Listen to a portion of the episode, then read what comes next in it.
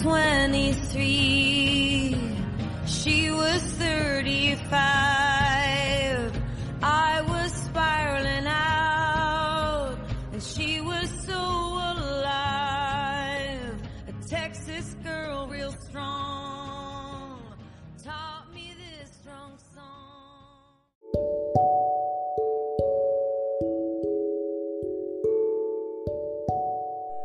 Hola, muy buenas tardes. Les damos la bienvenida a nuestro primer capítulo de nuestro podcast llamado En Camino hacia el Entendimiento. Mi equipo se conforma por mi compañera Grecia Torres, Manuel Suárez y su servidora Janet Vega. En este podcast abordaremos el sentido subjetivo que tiene la vida según Albert Camus y Federico Nietzsche. Esperamos que todo el contenido de este podcast sea de su agrado y que lo disfruten.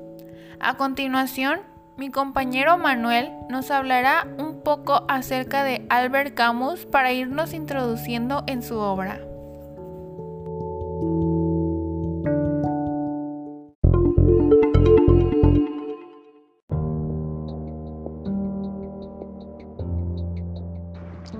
Hola, muy buenas tardes Janet. Es un gusto para mí poder ser parte de este podcast. Bueno, Albert Camus fue un novelista, ensayista, dramaturgo, filósofo y periodista francés nacido en Argelia. Su pensamiento se desarrolla bajo la influencia de los razonamientos filosóficos de Schopenhauer, Nietzsche y el existencialismo alemán.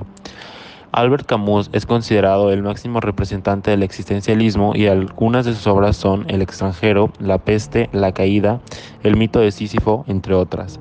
Cabe destacar que dichas obras lo llevaron a ganar el Premio Nobel de Literatura en 1957. Ahora mi compañera Grecia nos dirá algunos datos importantes sobre Federico Nietzsche.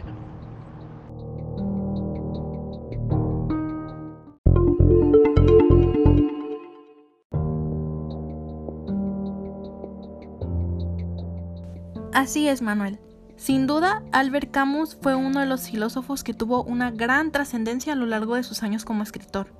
Retomando el tema de Federico Nietzsche, este fue un filósofo alemán nacionalizado suizo. Fue nombrado profesor de filosofía griega en la Universidad de Basilea. Se convirtió en profesor a los 24 años, sin embargo se vio obligado a retirarse a los 35 años, esto debido a sus ideas sobre el cristianismo y sobre Dios que lo hacían verse impresentable ante las autoridades del Ministerio de Educación. Los últimos años de su vida los pasó recluido, primero en un centro de Basilea y más tarde en Hamburg. Tras su fallecimiento, su hermana manipuló sus escritos aproximándolos al ideario del movimiento nazi.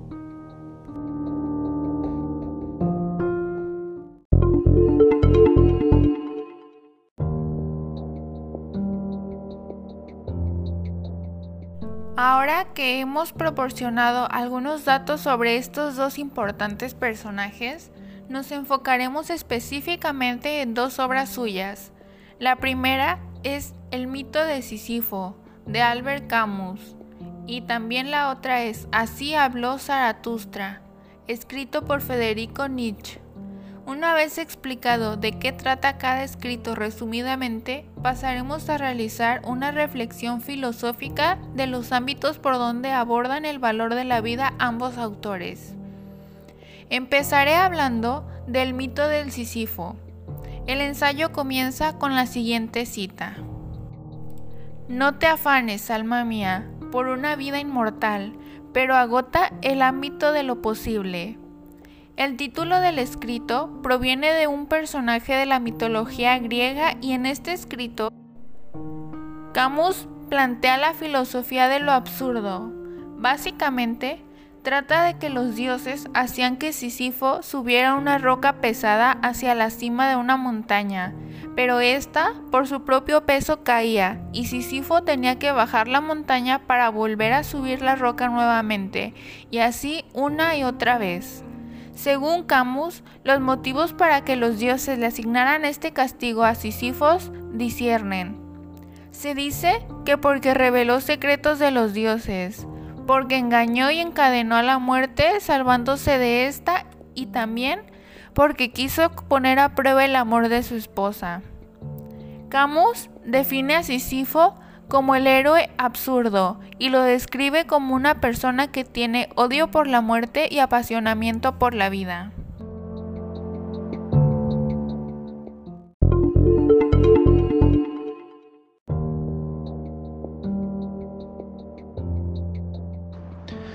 Exactamente, Janet. Tal como menciona Camus, la sensación de, absurdo a la vuelta de cualquier esquina puede sentirla cualquier hombre. Como tal, en su desnudez desoladora, en su luz sin brillo, es inacible. Pero esta dificultad merece una reflexión. Es probablemente cierto que un hombre no sea desconocido para siempre y que haya siempre en él algo irreductible que nos escape.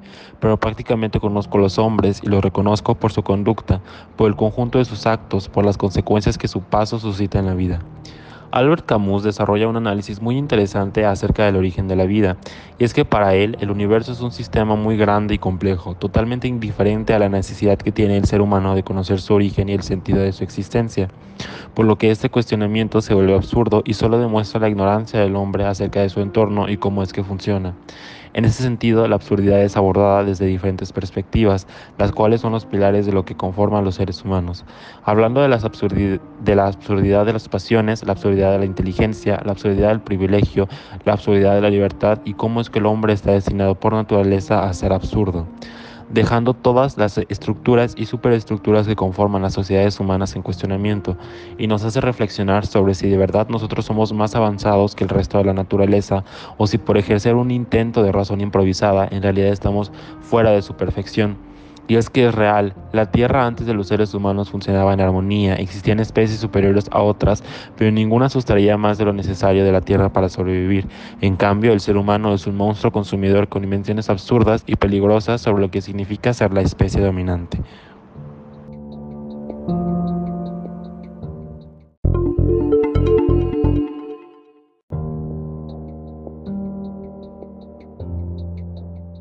Exactamente, Manuel. Las opiniones de Camus son muy interesantes y respecto al tema principal de nuestro podcast, es claro que el ser humano por naturaleza siempre se cuestionará el origen de su existencia.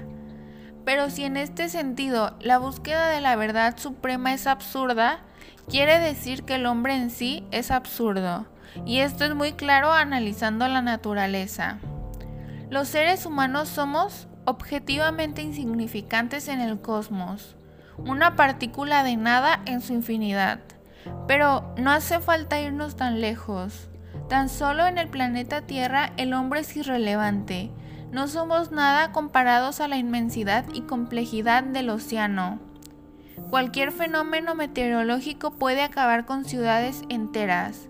Parece que el único lugar donde el hombre es relevante es en su propia mente, y es su habilidad para imaginarse ser relevante, lo que de algún modo ha fomentado su desarrollo a lo largo del tiempo.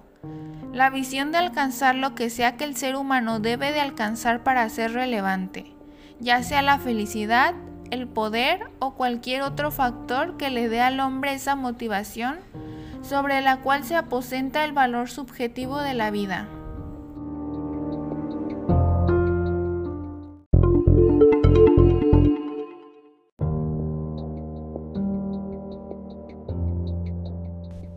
Por otra parte, Así habló Zaratustra es un libro excepcional, único en su género, un conjunto de metáforas, alegorías y predicaciones, tal cual estuviéramos hablando de un profeta de la antigüedad. Precisamente es un libro mitológico, legendario y profético, un libro para la transformación del ser humano, que sin duda tiene muchos aprendizajes y muchos aspectos interesantes que menciona en el libro, como lo que dice, lo mismo que al árbol, Cuanto más quiere elevarse hacia la altura y hacia la luz, tanto más fuertemente tienden sus raíces hacia la tierra, hacia abajo, hacia lo oscuro, lo profundo, hacia el mal. En el prólogo se presenta Zaratustra. Nietzsche reinventa el personaje. Este hombre un día decidió pasar 10 años en el desierto y vuelve para compartir la sabiduría que adquirió en ese viaje. Cuando está volviendo se encuentra con un anciano que dice haber perdido las esperanzas en la humanidad ahora solo ama a Dios y que la humanidad no necesita del regalo que pretende llevar Zaratustra, sino que necesita ayuda. Luego Zaratustra se va, y ahí es donde por primera vez pronuncia una famosa frase inmortalizada en la historia de la filosofía, diciendo que ese anciano aún no se ha enterado de que Dios ha muerto, lo que significa que hay que sepultar a todos los dioses y enfocarnos en el hombre. Después, Zaratustra se encuentra con otro anciano, y éste le dice que debe dejar de predicar para las masas y debe dedicarse en gente con ideas afines, que debe tratar de sacar a esos pocos de la masa y enseñarles. En este punto y al final del libro, Nietzsche hace hablar a su personaje a modo de pequeñas ideas metafóricas y cargadísimas de simbolismos, a modo de enseñanzas o cuestionamientos sobre ciertos temas.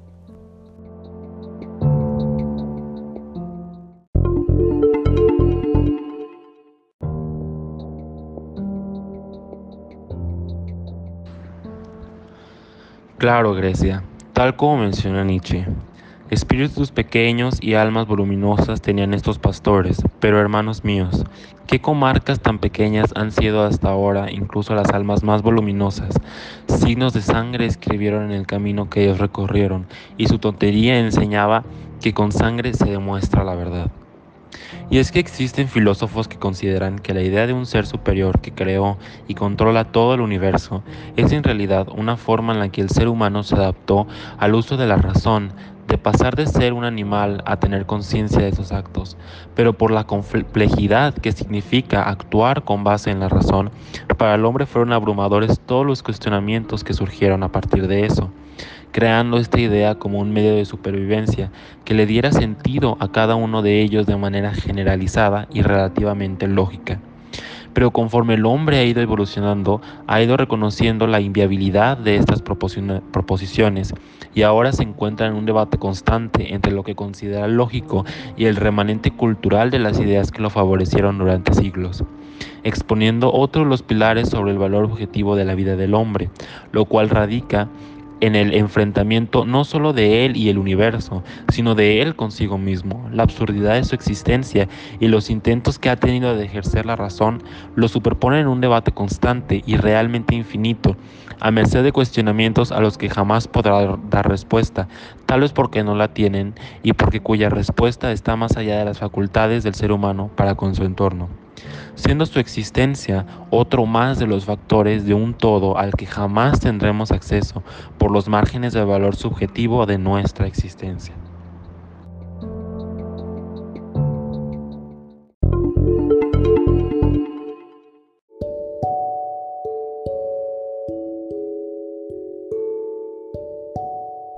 Esto fue todo por el día de hoy. Esperamos que hayan disfrutado del contenido de nuestro podcast y esperamos haber dejado en ustedes un aprendizaje acerca de estos dos grandes personajes que sin duda han sido muy importantes para la historia de la filosofía y que nos han dejado aportaciones que podemos utilizar como base para cuestionarnos el verdadero sentido de la vida y que sin duda alguna han contribuido con el pensamiento filosófico conocido como absurdismo.